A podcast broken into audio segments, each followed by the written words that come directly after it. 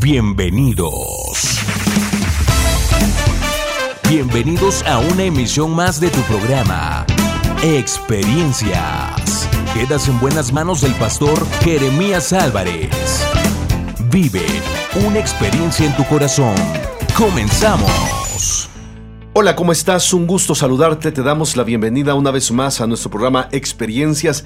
Hoy, es, hoy continuamos con el tema que ya abordamos y que iniciamos en programas anteriores, libres de la violencia intrafamiliar y de sin duda alguna es un tema que debe despertar interés en todos nosotros. Y tengo una vez más en cabina a, Jorge y Abraham. Un gusto tenerle entre nosotros, chicos. Eh, gracias por estar abordando conmigo una vez más este tema. Sí, pues muchísimas gracias una vez más por la invitación. Estoy, venimos un poquito este, afectados de, de, salud, pero con más voz de hombre hoy. Eso sí, ¿no? gracias, Paz. Gracias, Jorge. Pastor, gracias nuevamente aquí tratando de aportar algo al tema y gracias a los que nos escuchan, saludos y bendiciones. Un tema que yo creo que por mucho eh, nos debe llevar a una reflexión, eh, a muchas familias quizá tomar decisiones o a, darnos cuenta o a, identificar ¿no? los tipos de violencia intrafamiliares que nosotros muchas veces tenemos en nuestros hogares. Repito, un tema que aqueja ¿no? a la sociedad, a las familias enteras, seamos cristianos o no. Y muchas veces ni nos damos cuenta porque como cristianos pensamos que, híjole, pues eso no nos pasa a nosotros porque tenemos el conocimiento de la palabra, tenemos el conocimiento de Dios y eso es eso como que no entra en nuestra casa. Sin embargo, hay muchos casos donde se da, ¿no? La, violencia familiar, ya sea eh, física, digo, algo de lo que vimos en programas pasados, eh, física, emocional, psicológica, este, pues ver los capítulos de Netflix cuando se adelantan, esas cosas, ¿no? Sí, yo creo que como dijimos anteriormente, ¿no? Este, muchas veces no nos damos cuenta, pero por eso estamos aquí para que la gente que escucha este medite sobre lo que hace y también nosotros este meditemos sobre lo que vamos a estar hablando en el programa, que pues es la liberación de la violencia, ¿no? Muy bien, yo creo que es un tema que repito nos debe llevar a una a una decisión, a reflexionar sobre el eh, al respecto. Y tú que nos estás escuchando, te invitamos para que no te vayas. Es un tema que sin duda alguna te interesa y te puede bendecir. Estamos en Experiencias. Sigue en sintonía de Experiencias. Continuamos.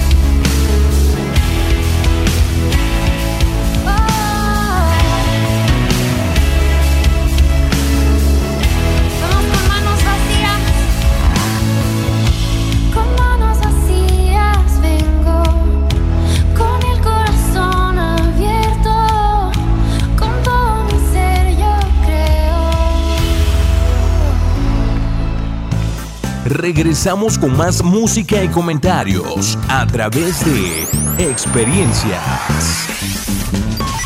Pues bueno, regresamos con nuestro programa Experiencias. y estamos, te recuerdo, hablando sobre la violencia intrafamiliar. Hoy vamos a tocar algunos temas importantes acerca de esta temática, la violencia, un problema de doble vía. Eh, que es muy interesante abordarlo, eh, también la, violencia como un problema intergeneracional y bueno, también estaremos hablando del conflicto, es normal, eh, la violencia no. Son, son, puntos estratégicos que vamos a tocar durante este programa y que yo quiero que, que pues reflexiones al respecto, ¿no? sobre lo que puede generar la violencia y hasta dónde puede llegar la violencia intrafamiliar. Eh, es muy dado, chicos, que nos quejemos de la violencia afuera, social, no la violencia que está quizá en las calles, en las escuelas, en las instituciones. Pero ¿qué tal la violencia en la casa? ¿No? Eh, muchas veces pensamos que es normal, muchos se han acostumbrado a eso también. Sí, eh, como en la, en la, primera parte comenté, ¿no? Tal vez nos escudamos en el hecho de decir que tenemos hogares cristianos y que por eso no damos lugar a la violencia. Sin embargo, eh, hay, una canción, no sé si usted este, se recuerde, de, Torre Fuerte. Eh, que es, una canción que habla de como, como que alguien le está aconsejando al esposo. Y que le dice, dile que la amas, dile, o sea, muchas cosas así. ¿Por qué? Porque muchas veces lo pasamos por alto. O sea, el hecho de, tal vez, tal vez no, lo, no se tome así, pero el hecho de no expresar emociones Igual y no es violencia, pero es, ahora sí, como dicen, Star Wars no es el camino al lado oscuro. Entonces, yo creo que, que y, de entrada, este, tema eh, a, mí, a mí me habla mucho porque pues, soy padre de familia eh, y, y, siempre tenemos que hacer ajustes necesarios aun cuando no los percibamos, ¿no? Entonces siempre es bueno una perspectiva de fuera para, para ver en qué estamos fallando. Así es. Entonces yo creo que, es un tema que debemos tomarlo muy en cuenta. Eh, hablamos y vamos a seguir abordando ahorita eh, la historia ¿no? de Abraham, de Sara, de Agar, ¿no? porque pues, de alguna manera nos muestra un tipo de violencia en ellos, lógicamente, en la Biblia nos habla de violencia. Los hermanos de José lo violentaron abruptamente. Eh, aún la, su estancia de, Josué en Egipto, si lo vemos como violencia, fue violentado también emocionalmente eh, eh, en su persona como tal, en sus emociones. Y podemos ir viendo a lo largo de la Biblia hombres y mujeres que fueron violentados y fueron violentos, ¿no? Algunos eh, por la actitud de otros. Entonces, el mismo Señor Jesús fue violentado, ¿no? Por, por la sociedad de, su, de su época, de su tiempo, aún por sus propios hermanos, pudiéramos decir, decir la Biblia que ni, ellos creían en un momento determinado o un tiempo en Jesús. Entonces, yo creo que, que, todo esto, chicos, nos debe llevar, repito, a entender algunas cosas. La violencia, un problema de doble vía. ¿Por qué un problema de doble vía? O sea, ¿qué, qué entendemos cuando hablamos de un problema de doble vía? Pues que es de ida y vuelta, ¿no? Siempre necesitamos alguien con quien pelear porque no se puede pelear uno solo, ¿no? no, sí, de alguna manera es, eso, ¿no? O sea, eh, pero cuando hablamos de doble vía, si pensamos en el triángulo Abraham, Sara, Agar, ¿qué pudiéramos decir al respecto? Pues yo creo que como tomando esta figura del triángulo se conectaban, ¿no? O sea, eh, eh, Sara fue en, alguna, en algún momento tal vez violenta con Abraham por las palabras que usó. Entonces Abraham se violentó con Agar y, con este abuso de poder y al mismo tiempo eh, pues un abuso sexual también, ¿no? Sí, pudiera. Y pues ahí, ahí regresa la parte de Agar para con Sara, el hecho de decir, ah, pues yo sí pude, tú no pudiste. Entonces digo, se, digo, al final más que un triángulo es como un círculo, Un círculo vicioso, ¿no? Sí, Abraham y Sara maltratando a Agar, Agar mirando con desprecio a su señora, ¿no? Eh, eh, en su momento Ismael burlándose de Isaac, ¿no? Este, y todo este, este clima de violencia a veces está en nuestros hogares, ¿no? Los, el papá violenta a la esposa, la esposa muchas veces violenta a los hijos, el hijo mayor al menor y así respectivamente, ¿no? Entonces, hay muchos hogares así, tratando muchas veces de desahogar la frustración, la impotencia, hacia personas más vulnerables. Entonces, esto es un conflicto de alguna manera que, debemos nosotros identificarnos. Y si pensemos, digo, tal vez no en otras personas, no pensemos en nosotros, en nuestro hogar de donde venimos, los que somos ya casados, en el caso de Jorge y su servidor, eh, eh, que un día estuvimos en casa, no estuvimos con los papás. ¿Qué nivel de violencia quizá pudo haber habido? Eh, en nuestros hogares, ¿no? Que, no sé, la, la, frustración de papá lo canalizaba con mamá. Mamá tal vez no, no, no reaccionaba eh, de esa manera, tal vez violentándonos con látigos, tal vez, tal vez no. O tal vez sí. O, tal vez sí, sí, o tal vez sí. No, pero también había otra forma de violencia, ¿no? El que se pusiera a llorar, el que no te hiciera caso, el que tú dijeras, ok, ya, pues ni comida y no voy a hacérmelo yo, o sea, o, quedarte con hambre como niño. No sé, o sea, la experiencia de lo que tal vez hemos vivido o de lo que hemos visto a final de cuenta eh, fuera de nuestros hogares. Sí, yo creo que, eh, bueno, en este estudio que estamos teniendo, yo veo una, una parte que es una, primero, eh, y tal vez va de la mano con este de doble vía, que es la intolerancia, eh, porque, porque no respetamos, y como vivimos, ahorita como que está más marcado, ¿no? Por la sociedad en la que vivimos que todo es express, no te puedo esperar, no puedo ser paciente contigo. Y al mismo tiempo, eh, una búsqueda de reconocimiento, ¿no? Entonces, como soy superior a ti, yo tengo derecho a violentarte. Entonces, respétame porque yo puedo ser violento. Y muchas veces lo vemos, digo, eh, tomando el ejemplo de que maneja usted de ahorita en casa, eh, que bueno, este, el papá, por ser el papá, la cabeza de la familia, entonces pues la autoridad hay que respetarlo porque si no nos pega. Entonces después viene mamá, o sea, pobre el último hijo, porque pues, ah, era el, chunco, como decimos allá, ¿no? Pero es, es, una, es como esta parte eh, eh, jerárquica hasta cierto punto, ¿no? Sí, sí. Sí, yo creo que también añadiendo a lo que dice Jorge, también va el autocontrol, ¿no? Porque si no tenemos este tolerancia, pues menos autocontrol. Pues sí recuerdo yo que era un poco violento, lo acepto. Este, me acuerdo una vez que le pegué. ¿Ya cambiaste? Ya, ya, Dios me perdonó. Ya. Ahí voy. Me acuerdo una vez que le pegué a mi hermana con una silla, así como luchadores, y ahí está grabando. Perdóname, Chuy. sí, y, fue esa parte de autocontrol que no tenía, pues. En este caso sí pasé la autoridad, pues es mi hermano mayor. Y pues entonces sí, en esa parte, añadiendo a lo que dice Jorge, el autocontrol es, es bastante importante, añadido a la tolerancia, que los aparatos electrónicos no nos ayudan nada, ¿no? Porque gracias a los aparatos eh, que ellos sí nos responden rápido y, las personas no son de la misma manera, ¿no? No son un aparato electrónico. Sí, y, ese es nuestro problema a final de cuentas, ¿no? Que, a veces, como tú decías, eh, no tenemos la tolerancia, no tenemos autocontrol. Pero, pero aquí es donde nosotros como familias tenemos que identificar el tipo de violencia intrafamiliar que estamos desarrollando o permitiendo en su momento. El problema, chicos, es que Em, cuando hablamos de violencia, pensamos que solamente es, o sea, la, o lo golpeó. O sea, pensamos que es nada más golpes, son golpes, golpes, golpes. Y, no solamente son golpes físicos. O sea, la violencia intrafamiliar va más allá. No, las limitaciones. Eh, podemos, yo podría mencionar que una violencia familiar que puede ejercer el padre hacia los hijos es no esforzándose él como figura eh, de, protección, de provisión, de enseñanza, de dirección, etc. O sea, es no cumplir con la función que debes hacer y hacer otras cosas que no debes hacer. No sé, ese es un tipo de violencia. Violentamos a la familia, los padres principalmente, cuando prometemos y no cumplimos. No, eh, yo he visto a muchos niños muchas, en muchas ocasiones decirles que mi papá me, me prometió que iba a estar hoy conmigo y no estuvo me prometió que me iba a comprar tal cosa y no me lo compró. Eh, y cosas por el estilo. Ese es un tipo de violencia emocional fuerte y marcado en nuestros hijos o en los niños. Entonces, eh, eh, es importante que nosotros podamos ir detallando. Hay mucha, mucha literatura acerca de la violencia, mucha.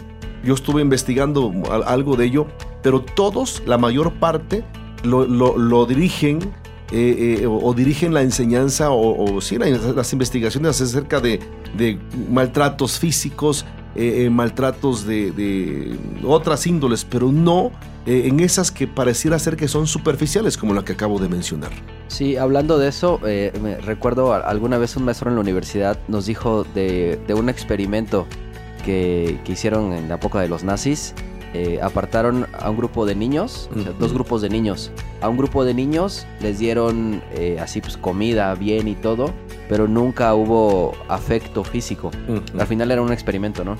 Eh, y el otro grupo les daban muy poquita comida, o sea, así, casi, casi nada, pues. Pero los, los, los, pues los apapachaban, o sea, no eran los papás, ¿no? Eran así, científicos y todo eso. Y, y, puedo relacionar esto. Al final, los niños, eh, muchos de los niños que estaban muy bien alimentados, murieron por no tener este, este afecto. Y los otros niños que eran, pues, estaban mal comidos. Pero con eh, amor. ajá, pero con amor. Eh, sobrevivieron y pues digo, al, final el experimento se basaba en eso, del afecto que le podamos dar. Sí, sí. Y hasta cierto punto, ¿cuántos, ¿cuántas familias ahorita en este, en este tiempo, cuántos padres de familia sí podemos suplir todo? Pero pues, lo que lo más importante no está, ¿no? El afecto, el amor y todo eso, ¿no? Así es. Digo, es, en parte un tipo de violencia también. Sí, sí, es, un, es, es algo que nosotros no debemos minimizar al respecto, ¿no? Antes de irnos al corte, eh, quiero igual contarles una, es una anécdota que, que yo, yo escuché, ¿no? No, no anécdota, una vivencia que escuché de una persona hace muchos años que platicó conmigo. Una joven universitaria con un papá eh, adinerado aquí en la zona, empresario, etcétera. Ella decía, yo daría todo, fíjense, o sea, eh, daría todo para que mis papás pasaran tiempo conmigo. Dice, e-, ella había, un día antes había chocado un carro, su último modelo, ¿no? Y estaba, este, no preocupada por el carro, o sea, la verdad, ¿no? O sea, era nada, pues, para ellos, ¿no?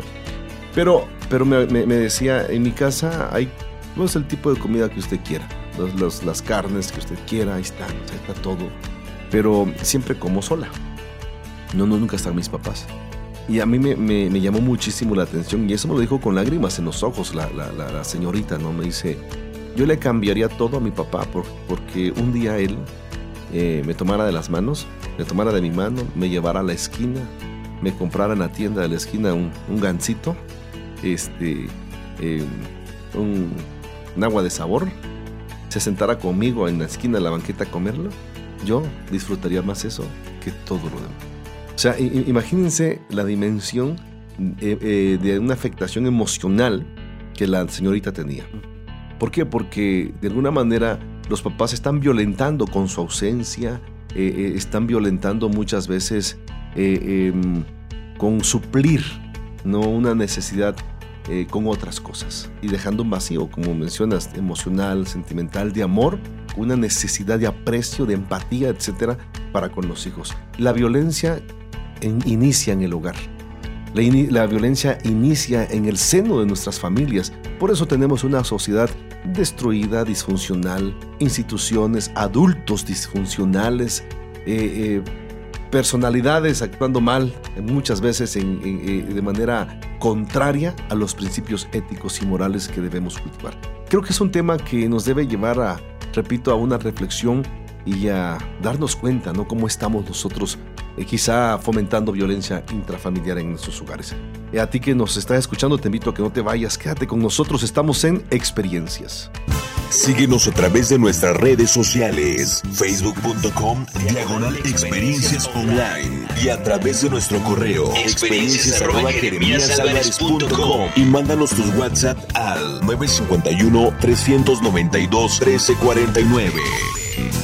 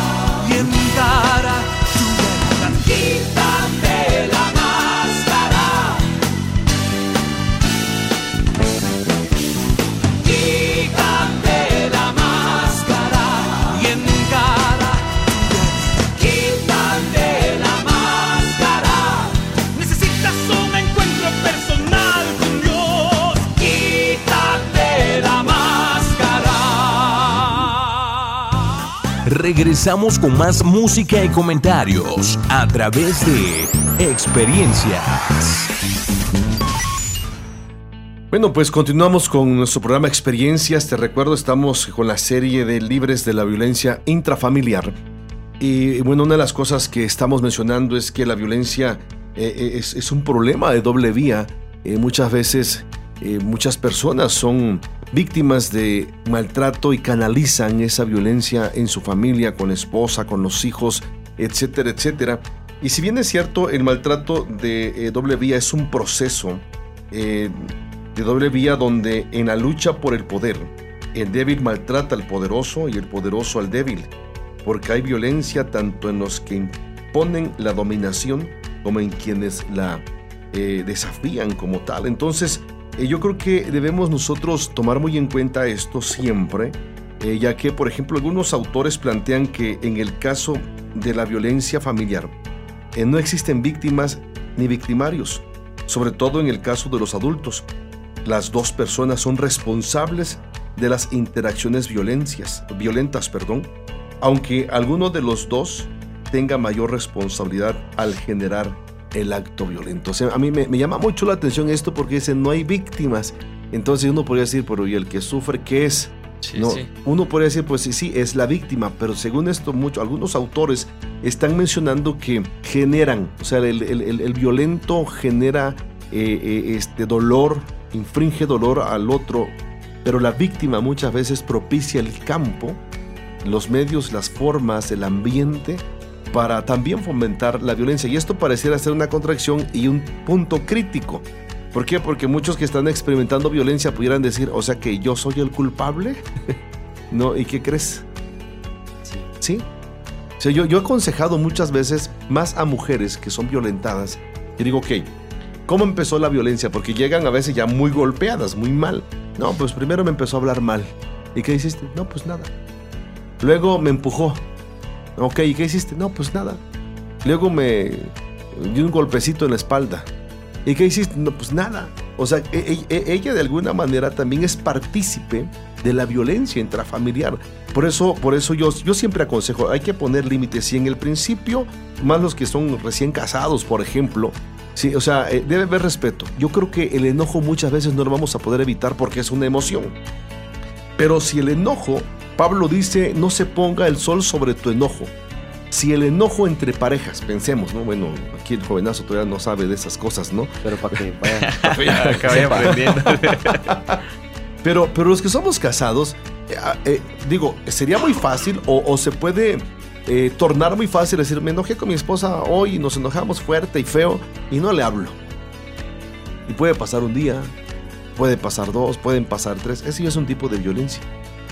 El quedarse callado es, un, es, es, violencia como tal. Debe doler el silencio como duele una bofetada, como duele un insulto, como duele cualquier otra cosa, debería doler. ¿Y qué debemos hacer como eh, reacción ante el dolor? ¿Tobarnos? Buscar soluciones. O sea, buscar soluciones, porque no puedes decir, ay, me duele el brazo, no me voy a estar tallando a ver qué pasa. No, o sea, tienes que, me duele por qué. ¿Qué tengo que hacer para que no me duela? O sea, mira, tu silencio duele y esto me ofende. O sea, tenemos que aprender a trabajar y a tratar ese tipo de cosas. Por eso estos autores dicen es que no hay, no hay, no hay, no hay una víctima. Ambos se violentan. Tal vez la esposa pudiera quedar callada y eso es violencia también. No porque está permitiendo una violencia hacia sí misma. Se está violentando o autoviolentando a sí misma con el hecho de quedarse callada o en silencio. Y yo creo que al mismo tiempo es, es, volvemos a esta parte del círculo, ¿no? Porque si el esposo violenta a la esposa y en el caso de haber hijos, sí, la esposa es la víctima, pero en algún punto también va a ser la victimaria. Así es. Y va a tener víctima. Y es, es, una cadenita que se va, que va bajando, ¿no? Así es. Sí, yo creo que hay que tener en cuenta lo que decían, ¿no? De pararlo en el primer intento de violencia. Y por decir, hace tiempo veía una pareja que dio una conferencia sobre matrimonios. Y ellos decían que desde la primera semana, creo, de matrimonios, este, ellos dijeron que no iban a sobrepasar ese tipo de llevarse con palabras, de apodos, de, cositas así, ¿no? Por ejemplo, he visto mucho en Facebook y creo que muchos, como yo, han visto de apodos entre novios, tal vez de cariño y etcétera, ¿no? Pero pues eso te puede llevar a otro mejor que te llame por tu nombre, digo, ¿no? Por algo tenemos nombre, etcétera. Em, eh, comentando con lo que dicen que hay que parar desde el principio, ¿no? Así es. Entonces, eh, hay, algunos puntos, algunas características que fomentan, algunas acciones que fomentan la violencia intrafamiliar jóvenes y una de ellas es precisamente los celos, la competencia y, la lucha por el poder. Son, son tres cosas que yo he observado en los matrimonios terriblemente marcado. ¿no? Algo que yo trato de, de, de, enseñar, no más cuando me invitan a predicar a bodas, ¿no? Este, yo les digo, o sea, el matrimonio, hablando del matrimonio, debemos el cónyuge esforzarse para sacar lo mejor de sí y sacarle lo mejor de sí a su cónyuge. En otras palabras, deberíamos ser mejores personas porque se supone que te estás casando con alguien afín, con alguien que te comprende y te ama, con alguien con quien tú dices, con él o con ella, voy a realizarme y es cuando los sueños empiezan a ser más mayúsculos, más grandes, de impacto, de más alcances, etcétera, etcétera. Pero el problema está que muchas veces, lejos de hacer eso, hay mucha gente frustrada, mucha gente herida, muchas personas que quieren salir, quieren dejar, quieren abandonar el, el, el, hecho matrimonial, ¿no? La familia como tal. Tres cosas importantes, celos, competencia y lucha por el poder. Sí, pues bueno, específicamente los celos es eh, temor de perder algo, ¿no? Y al final, pues es un generador de violencia también, ¿no? Igual tal vez puede ser esta parte de, de eh, si no se tiene, celarlo, ¿no? Uh -huh. Porque hay muchos carros rayados en la calle, ¿no? Así es. Porque pues es la gente que quiere ese carro, pero como no lo puede tener, pues mejor lo raya, ¿no? Uh -huh. Digo, ya es un contexto cultural también, pero eh, eh, es, es, un generador de violencia al final, ¿no? O sea, saber de lo que somos capaces de obtener y pues si no lo puedo tener, pues ni modos, ¿no? Digo, hablando de las cosas materiales, ¿no? Exacto. Eh, aunque va mucho de la mano con el matrimonio y cosas así, ¿no? Sí, sí, sí. Ahora, si, si, si hablamos de celos, yo creo que eh, tenemos que abordar algunas cuestiones que digo, son básicas, ¿no? Y que no podemos pasarlo por alto, como tú mencionabas, ¿no? O sea, la envidia y los celos están muy ligadas. ¿Alguna vez han tenido envidia ustedes? Este. sí, siendo honesto, sí. Yo creo sí. que sí. Sí, de hecho, yo en la semana eh, vi una imagen que decía lo que dice la Biblia, ¿no? Los salmos, que gozarte con los que se gozan confronta tu envidia. -huh. Y me puse a meditar sobre eso y dije, sí, es cierto. O sea, cuando alguien está este, gozoso y no te puedes gozar con él es porque hay cierta envidia. Y como dicen, eh, envidia de la buena, pues no existe, ¿no? Sí. Y muchos se excusan en eso. Ay, qué envidia, ¿no? Qué envidia. Pero eso es, dicen por ahí que de broma en broma.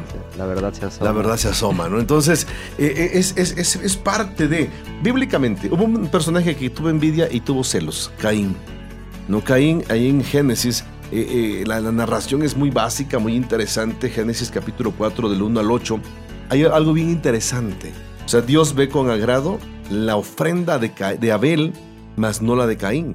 Y dice la Biblia que decayó semblante, el ¿no? semblante de Caín. Impresionante.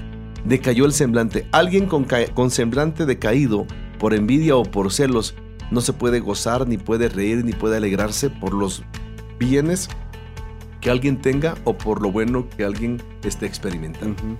O sea, es muy difícil que alguien, que alguien este, se, se goce contigo. Y esto yo creo que es parte de la violencia también. A veces, vamos, pensemos otra vez, como estamos hablando de la familia, hay muchos aún en la familia que van a decir, oye, pero ¿por qué este sí este, tiene mejor cosa? Miren, y, y esto nos pasa desde niños. No sé, bueno, todos venimos de varios, de, de más de un hermano, ¿no? Sí, sí. Y, y, y, los que crecimos con un hermano, con, con hermanos, pudiéramos pensar que en algún momento yo recuerdo cuando éramos niños, ¿no? Si, si mi mamá nos compraba yo, un, un, un, juguete, un carrito de plástico. Y era de, elijan cuál quieren ustedes. Así, o sea, sin, sin alevosía y ventaja, pues, ¿no? Y era de escoger a uno. Y, y, yo recuerdo que, por ejemplo, el que yo escogía lo maltrataba yo más rápido, se me rompía, lo rompía yo más rápido, en fin.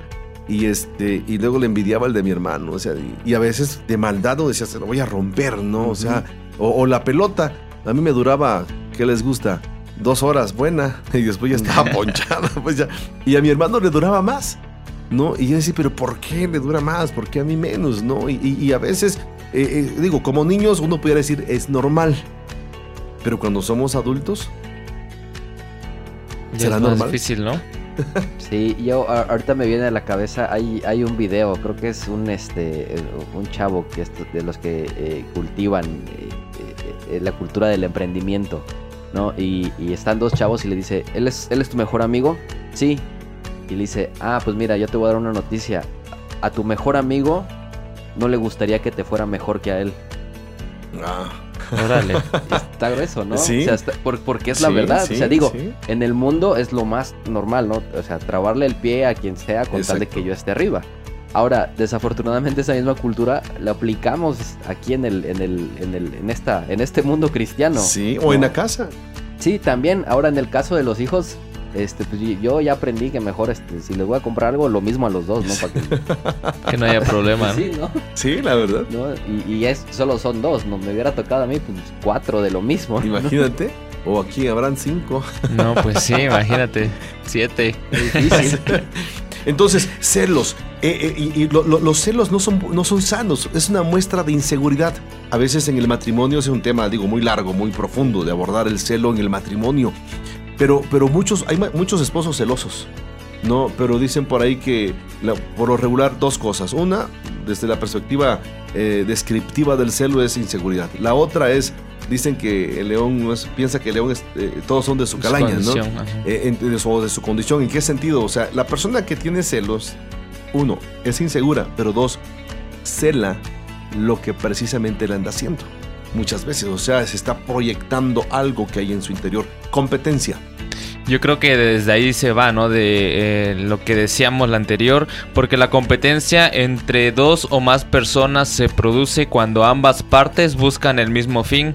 En el caso de que una de las partes lo logra, la parte que no lo alcanza puede activar el conflicto y la violencia. Ahora, ¿es sano la competencia?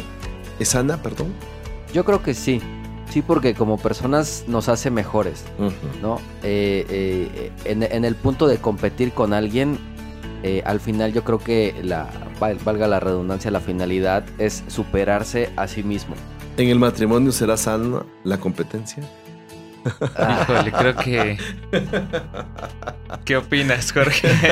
Yo creo que tiene que ver la perspectiva de cómo, de, de, de, de, de- por qué se está compitiendo, ¿no? O sea, no es el hecho de decir, ah, bueno, este, como yo gano más, pues yo le compro más juguetes a, a- a los niños. O como yo gano más, este, este mes voy a hacer una despensa más grande que la que tú hiciste. O sea, yo no creo que se trate de eso, sino es el hecho de eh, a ver quién hace más abdominales o cosas así, yo creo. ¿no? Sí, a lo que yo igual me pregunto, ¿por qué habría de haber competencia en el matrimonio, no? Si es el complemento, si es este eh, la ayuda, eh, o sea, quien está a tu lado, ¿no? Nadie está por encima de nadie. Digo, ¿no? Antes de irnos al corte, esto lo dejo al aire porque regresamos. No nos da tiempo en este segmento, pero regresamos con la competencia y la lucha por el poder. Porque es bien interesante esto. Miren, eh, eh, la competencia eh, como tal puede traer conflictos por muchas razones. Y lo que acabas de mencionar, ¿por qué competir con alguien que se supone es, es tu esposa o tu esposo? Si somos complemento. La Biblia dice que es tu carne, son uno eh, muchos matrimonios compiten y se han conflictuado. Ahorita vamos a ver por qué. No te vayas, estamos en experiencias, estamos hablando sobre libres de la violencia intrafamiliar. Síguenos a través de nuestras redes sociales, facebook.com, diagonal experiencias online y a través de nuestro correo, experiencias y mándanos tus WhatsApp al 951-392-1349. Pues voy a hacer un tema cachi, cachi, para muchachas y muchachos, cachi, con un mensaje diferente pero cachi, y así poderlos instruir sin que se dejen de divertir. Nona, nona, así na nona, nona, nona, así na nona, nona, nona, así na nona. Turn up. Daddy, I like it. Nona, nona, así na nona, nona, nona, así na nona, nona, nona, así na nona. Turn up. Y empezamos con el dab, dab, dab, dab. Dab super mega potente, con actitud para entrar en ambiente. El dab de los que van contra la corriente. Alerta roja en la zona, llegado una nota al WhatsApp de Simona. Es de su amiga Ramona, le dice, oye, qué canción más chilerona. Le manda el link de un video, una bachata sin mala palabreo. Pero que es un perjurio muy feo donde Julieta es abusada por Romeo. Simona le dice Ramona, no me gustó la canción que me enviaste. Lo siento mi querida mona, pero no sé si en la letra te fijaste. Que a una chica de tu edad la engañaron y le robaron su corona. Ese tema no rima con mi identidad. I'm sorry, conmigo así na. Nona, nona, así na nona, nona, nona, así na nona, nona, nona, así na nona. Turn up. Daddy, I like it. Nona, nona, así na nona, nona, nona, así na nona, nona, nona, así na nona. Turn up. Daddy, I like it. En mi página de Instagram alguien me escribió el siguiente mensaje. Te pasaste con lo de Trastorno, por favor ya bájate de ese viaje. El mensaje que estás atacando seguirá vendiendo, seguirá creciendo. Es en vano lo que estás haciendo. El mundo se sigue perdiendo. Ahora te respondo, amiguito. Creo que te equivocaste de persona. Muy buen intento, más no hay argumento contra un tipo que no abandona. Yo no persigo la aprobación de todos los que me escuchen a mí. Pero si logro ganarme una vida, para mí es más valioso que un Grammy. No contaban con mi astucia, atrapar a todos sin lírica sucia. Aquí redimido te anuncia, cuando llueva para arriba se renuncia. Nona, nona, así na nona, nona, nona, así na nona, nona, nona, así na nona, Turn up. Daddy, I like it. nona, nona, así na nona, nona, nona, así na nona, nona, nona, así na nona. Mi pequeña solo tiene nueve y ya le ha tocado escuchar y ver lo suficiente para hacer preguntas que no son tan fáciles de responder. Ya le conté mi pasado. Pasado. Ya sabe que soy hombre nuevo. Nuevo. Ya sabe que todo lo que yo tengo y lo que soy a Dios se lo debo. Ella sabe por qué en Navidad le hablamos del pesebre en vez de Santa. Ella sabe que Dios la hizo niña y no niño. ¿Verdad, mi Samantha? Yeah. Sabe quién la creó, que no ha evolucionado de una mona. Y al que le quiere enseñar lo contrario, ella va a decirle. Así na nona. Yo no quisiera terminar, pero la canción se está haciendo largona. Y ni siquiera les he mencionado lo que significa asinanona. Es la nueva palabra que tú vas a usar cuando quieran invadir tu zona. Con alguna mala proposición, solo diles. Así na nona. Si alguien dice que tu Dios no es real, Así nona. que a tus principios no tienes que serle leal. Así nona. A las drogas, la pornografía, como se le dice. Así nona. Si te invitan a hacer algún tipo de bullying, Así na nona. la música llena de letras que no te edifica. Así nona. Para tu estilo de vida eso no cualifica. Así nona. Que le entregues tu cuerpo la prueba de amor. Así nona. Que no vale la pena seguir al Señor. Así na nona. Pues voy a hacer un tema cachi, cachi. Para muchachas y muchachos, cachi. Con un mensaje diferente pero cachi. Y así poderlos instruir sin que se dejen de divertir. Nona, nona, así na nona, nona, nona, así na nona, nona, nona. Regresamos con más música y comentarios a través de Experiencias. Pues regresamos con nuestro tema que estamos abordando hoy en experiencias libres de la violencia intrafamiliar. Y bueno, antes de irnos al corte, te mencionábamos o dejábamos al aire sobre es, es sana la competencia en el matrimonio. Y por ahí ya decíamos algunas cosas, ¿no? Creo que Jorge decía que si era sano que era bueno sin las abdominales o cómo estuvo eso, Jorge. Sí, pero ya no. Que dependía de qué tipo de competencia, ¿no? Sí, No, pero... Entonces, pero yo creo que, fíjense que ese es el problema. O sea, el- el- eh, bueno, desde mi perspectiva, vamos, como, como esposo, eh, eh, eh, como pastor, como consejero, em, yo me he dado cuenta que, que cuando los matrimonios compiten, se lastiman. En el matrimonio, hablando de conflictos matrimoniales, por ejemplo, hay un principio que se ha acuñado, ¿no? O ganan los dos o pierden los dos. Pero en el matrimonio no hay uno que diga gané. O sea, y si hay alguien que nos está escuchando y diga, no, es que yo siempre gano, pregúntale cómo está tu esposo de derrotado, ¿no? O tu esposa. Entonces, si él se siente mal, tú no ganas. Si él se siente triste y frustrado porque le ganaste en algo o en una competencia desleal, este, está triste. Y si está triste, deberías estar tú triste porque la Biblia dice que somos una, una sola carne, una sola persona. Entonces, si yo estoy bien, mi esposa está bien. Si mi esposa está bien, yo debo estar bien. Si estamos bien los dos, vamos a disfrutarlo. Pero si estamos mal o uno está mal, de ahí se rompe la comunicación, la comunión, todo, todo. ¿No? Y estemos mal por lo que sea, por mala comunicación o por enfermedad. Mi esposa se enfermó hace un mes y a mí me pegó horrible. No, así me, me, me devasta emocionalmente, físicamente, económicamente. O sea, en muchos sentidos. Yo, yo no puedo decir, ay, qué bueno que yo me, me siento bien, aunque mi esposa se sienta mal. No, yo está uno como la mitad viva y la mitad no tan viva. no, o sea, y, y- o sea, por eso cuando hablamos de, de la competencia, es un problema que genera violencia intrafamiliar en el hogar. Sí, yo creo que un buen tip, ¿no? Para tener una buena relación en pareja es eso, ¿no? Tener en cuenta que los dos van a ganar, los dos vamos a perder y así, ¿no? Eclesiastés 4.9. Dos son mejor que uno, dice el Señor. O sea, dos son mejor que uno. Si uno cae, el otro lo levanta. Si uno tiene frío, el otro lo calienta. La paga de dos es mejor que una. No, dos resisten más o mejor al enemigo. La paga de dos uf, es mejor que la de una. Sí. ¿no? Entonces, o sea, ¿qué está diciendo la Biblia? O sea, ustedes como, como matrimonio son más fuertes unidos, no compitiendo el uno con el otro. Lo que mencionabas, ¿no? Bueno, mencionábamos aquí en el, en el, en el, este, en el comercial, en el corto, ¿no? O sea, sobre muchas veces queremos competir con los regalos, ¿no? O sea, o con lo que yo hice, a ver, supérame, ¿no? Mejora, no sé, tu, lo que sea. ¿no? Entonces yo creo que, que- no se trata de eso, se trata de voy a apoyarlo, voy a ayudarlo, ¿no? voy, voy a levantarlo si se cae, eh, voy a enseñarle lo que yo no, lo que ella no sabe o lo que, o lo que yo, yo sé, etcétera, etcétera, ¿no? Este, yo, yo doy gracias de manera muy particular en ese sentido por mi esposa. Yo, yo he aprendido muchísimas cosas con mi esposa. ¿no? Y, yo digo, voy a competir con ella. No, o sea, no se trata de competir. ¿no? Hay muchas cosas que mi esposa sabe que yo no sé pero también hay muchas cosas que yo sé que ella no sabe, pero nos complementamos. ¿Qué hago? ¿Qué hago con las cosas que no sé? Preguntar. Preguntarle o decirle, hazlas tú, ¿no? Sí, más sí. fácil. Sí, hazlas tú y tú lo vas a hacer bien. Cosas que ella no sabe o que no puede o que no les gusta hacer, yo las hago. Y me dice, hazlo tú. Digo, ¿qué? Una de ellas, por ejemplo, es hablar. no, o sea, en el sentido de, vamos a tal lugar, hábala tú, diles tú, explícales tú.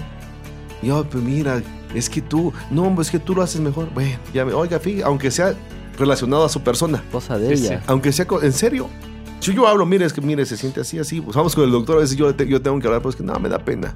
Dale, pues mire, es que me pasó esto y esto y esto y esto y esto, y ya. O sea, pero no es competencia, no, es- no salgo yo diciendo, ya viste cómo sí me di a explicar y... No, Dice no. hablar. Y se- no, entonces, competencia. La competencia esa es lealtad en el matrimonio.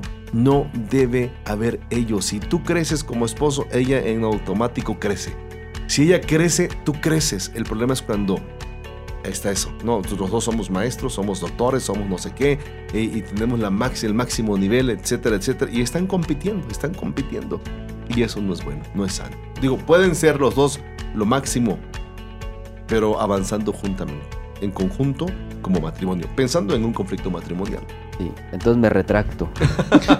No, y eso también recae entre amigos, cristianos, Debería ser, familiares, compañeros de escuela. O sea, como decía usted, mejorar el área de la otra persona Así que es. no, que no está bien, ¿no? O Sí. que no lo hace correctamente. Es que serías mal amigo si tú creces y tu amigo no. Sí. Sería mala, serías mal amigo si, si tú, tú estás desarrollando algo y, y- y no le estás apoyando o enseñando a otros. Como pastores, yo doy gracias a Dios por pastores que han crecido mucho en sus ministerios y- e iglesias y que se abren y digan, y dicen, mira, yo hice esto, te lo voy a compartir. Eh, eh, es- eso, eso no es competencia. sí, A mí sí. me, me gusta mucho eh, nuestro pastor en nuestro movimiento, siempre él dice, yo quiero que, que- que ustedes tengan una iglesia fuerte, que mi iglesia no sea la única. Yo quiero que, que nuestra ciudad sea eh, eh, invadida por iglesias fuertes, crecientes. Yo digo, wow, no cualquiera te dice eso. Es más, no cualquiera te dice, te voy a revelar mi secreto. Pues, ¿no? Exactamente eso, Sí. ¿no? Es secreto. No, no, no, no, no cualquiera. Y yo le doy gracias a Dios por ello. O sea, en Él no hay competencia en ese sentido. A mí, algo que me ha inspirado y me ha bendecido es eso. No, algo que yo he tratado de hacer con muchos de ustedes, con los que han pasado más tiempo conmigo, es, mira, te voy a enseñar esto. No, te voy a enseñar esto. Mira, no hagas esto porque a mí me salió así. Y yo digo, ay, ah, voy, voy a esperar a ver a qué horas caen. No, o sea, si, mi- si puedo, en el buen sentido, ¿no? Sí, por, sí. por los Sí, temas, que, sí, los sí, temas sí. que vimos la vez pasada. O sea, tienen que aprender por su propia experiencia. Pero si en algo yo puedo aportar, lo voy a hacer. Tal vez no evitarles, ¿no? Que sufran. Ajá. No, pero sí enseñarles. Sí, y yo creo que eso es lo que nos falta mucho, ¿no? ¿Por qué? Porque somos celosos, o sea, eh, vol- volvemos a lo mismo, somos celosos de, de, de perder, en este caso, pues puede ser el conocimiento que tenemos, ¿no? Y, y, pues cómo le voy a revelar mis secretos. Y, Así es. y a mí me costó muchísimo, este, sangre, sudor y lágrimas y cosas así. Y entonces yo creo que debe haber esta parte de madurez de que pues eh, eh, de que todos estamos en el mismo barco, ¿no? Hablando de la, de la, de la parte eh, eh, del mundo cristiano. Y la, la finalidad yo creo que es, nuestra meta pues es, es Dios. ¿no? Exacto. Entonces todos, si, si todos tenemos esa, esa, esa, esa meta, pues todos crezcamos al mismo nivel, ¿no? Sí. Y, y- y es padre eso, o sea, yo, yo repito, trato, como pastor trato de hacer eso, ¿no? De, de- enseñarles, es más, hace unos días estaba yo, anteayer creo, meditando, pensando en todo, ¿no? Yo, bueno, a, mi hija ya le, le enseñé algunas cosas en meses pasados y bueno, estoy pensando en algunos de ustedes, ¿no? ¿Sabes qué? Regálame dos horas de tu vida y te voy a enseñar otras cosas, ¿no? ¿Por qué? Porque yo no tengo problemas en ningún sentido de que el día de mañana en nuestra iglesia tengamos predicadores, por decirlo así, que se pare alguien y diga, wow, o sea, qué bárbaro, ¿no? O sea, no está el pastor, pero está el hermano fulano y predica hasta mejor. Digo, pues, qué padrísimo sería, ¿no? Ya nos turnamos. La, la verdad, yo no tengo problemas en ese sentido, en lo más mínimo. Entonces, pero cuando hay una competencia, sí, mejor crecemos y, y- y apachurramos al otro, Sí. ¿no? Le evitamos lo que hizo Saúl con David. ¿No? En lugar de cultivar el crecimiento que hizo, ¿qué sintió Saúl? Celos. Celos, O sea, competencia. le lanzó una lanza. ¿no? Lo quiso clavar, lo quiso matar. Y en tercer lugar, la lucha por el poder, precisamente. Y la lucha por el poder, antes de irnos a corte, la lucha por el poder tiene esa, esa, esa- ese fin, ¿no? El contexto donde se desarrolla precisamente la historia de Abraham, eh, el padre de la fe, es una cultura patriarcal con estructura de poder bien determinada. De alguna manera, los hombres son superiores a las mujeres, según la cultura que, que había en esa época, ¿no? Este, eh, em, los amos eran superiores a los esclavos. Los ricos eran o son, siguen siendo, ¿no? Superiores a los pobres. y, los mayores son superiores a los niños, a los hijos. La lucha por el poder, ¿no? Eh, eh, si volvemos al ejemplo que estamos viendo desde de Abraham, Sara, Agar, había a final de cuentas una lucha. ¿Qué, qué em, pone en una plataforma alta, por ejemplo, a Agar? Que sí pudo ¿Qué embarazarse. se pudo embarazar? O sea, ella se sintió con qué? Con poder. derecho. Con poder. Con poder. Dice Maswell por ahí que darle poder a una persona y vas a conocer su carácter. Interesante, ¿no? Es cierto. Dale poder a una persona y vas a conocer su carácter. Y un problema de nosotros es eso, ¿no? Hay mucha gente asidua de poder, ¿no? Y por eso vemos la política. Por ejemplo, en cualquier país todos dicen, voy a servir al pueblo. No, o sea, quieres poder, a final de cuentas. No, en nuestras iglesias queremos poder. Le das un nombramiento a alguien y ya se siente con poder. No, en nuestra familia lo mismo. Entonces, la lucha por el poder. ¿Han tenido ustedes problemas en su hogar, en su familia, en su casa con la lucha por el poder en alguna, en alguna ocasión? Yo creo que sí, ¿no? Por ejemplo, eh, en los hermanos, cuando no están los papás, bueno, en mi caso que fuimos muchos hermanos y todos mayoría hombres, pues aquí es saber quién manda, ¿no? Y quién obedece, o sea, era, era como el, el típico de yo gano, tú pierdes. Y la Eh. palabra, la palabra este, clásica que tenían ustedes como familia cuando les mandaban a hacer algo, ¿no? Zafo. Zafo. Sí, zafo. Todavía. Ahora, pero lo que tú mencionas, ¿cómo solucionaban ese conflicto, Abraham? Cuando al- sus papás no estaban y, y ustedes decían, pues vamos a obedecerle a fulano o cada quien hacía lo que quería. Pues las dos, ¿eh? Cuando querías obedecías y cuando no, pues hacías lo que, lo que tú querías. Eh, pero igual este, se desglosaba desde cuando los papás dejan a alguien encargado, entonces ya como que ah, ya lo dejaban de encargado, ya tienen el, el derecho de los papás sobre los demás. Y cuando no, pues igual cada quien hace lo que quiere, pero pues terminas este, peleando, terminas haciendo violencia, pues, ¿no? Exacto. Y, y es interesante todo eso. No, por eso, por eso hay orden, hay autoridad. O sea, cuando nosotros tenemos bien claro los, el, el- el orden, la autoridad, la persona, vamos a tener límites. Y esto es bien interesante. Por eso en la familia debe estar muy clara la función de cada uno. La presencia del padre, de la mamá, eh, la función de los hijos, etcétera, etcétera. Cuando eso no está claro, tenemos conflictos intrafamiliares. Sí, yo creo que esa parte de, de- de limitar eh, las, las responsabilidades de cada uno dentro de casa, ¿no?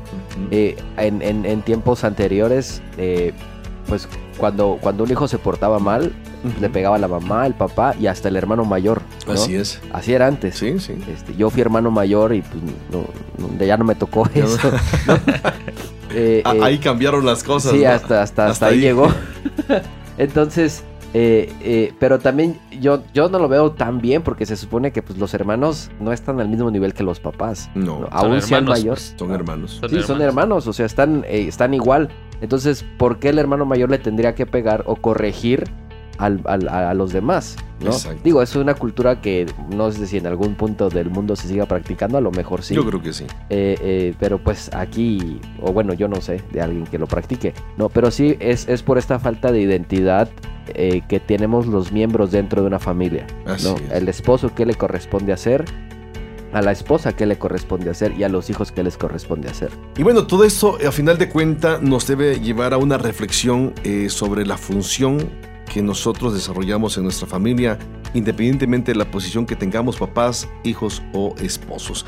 Y bueno, yo creo que este programa ha sido de bendición. Te invito para que tú sigas reflexionando sobre este tema, nos escuches en los programas posteriores. Seguiremos abordando algunas, algunos puntos importantes, temas importantes acerca de libres de la eh, violencia intrafamiliar. Y te sigo recordando que nos sigas sintonizando en toda nuestra programación de Doom Radio en www.doomradio.com y ahí está toda nuestra programación, los podcasts, todo lo que tenemos ahí puede ser de bendición para ti y tu familia. Bendiciones. Síguenos a través de nuestras redes sociales, facebook.com, diagonal experiencias online y a través de nuestro correo, experiencias arroba y mándanos tus WhatsApp al 951 392 1349.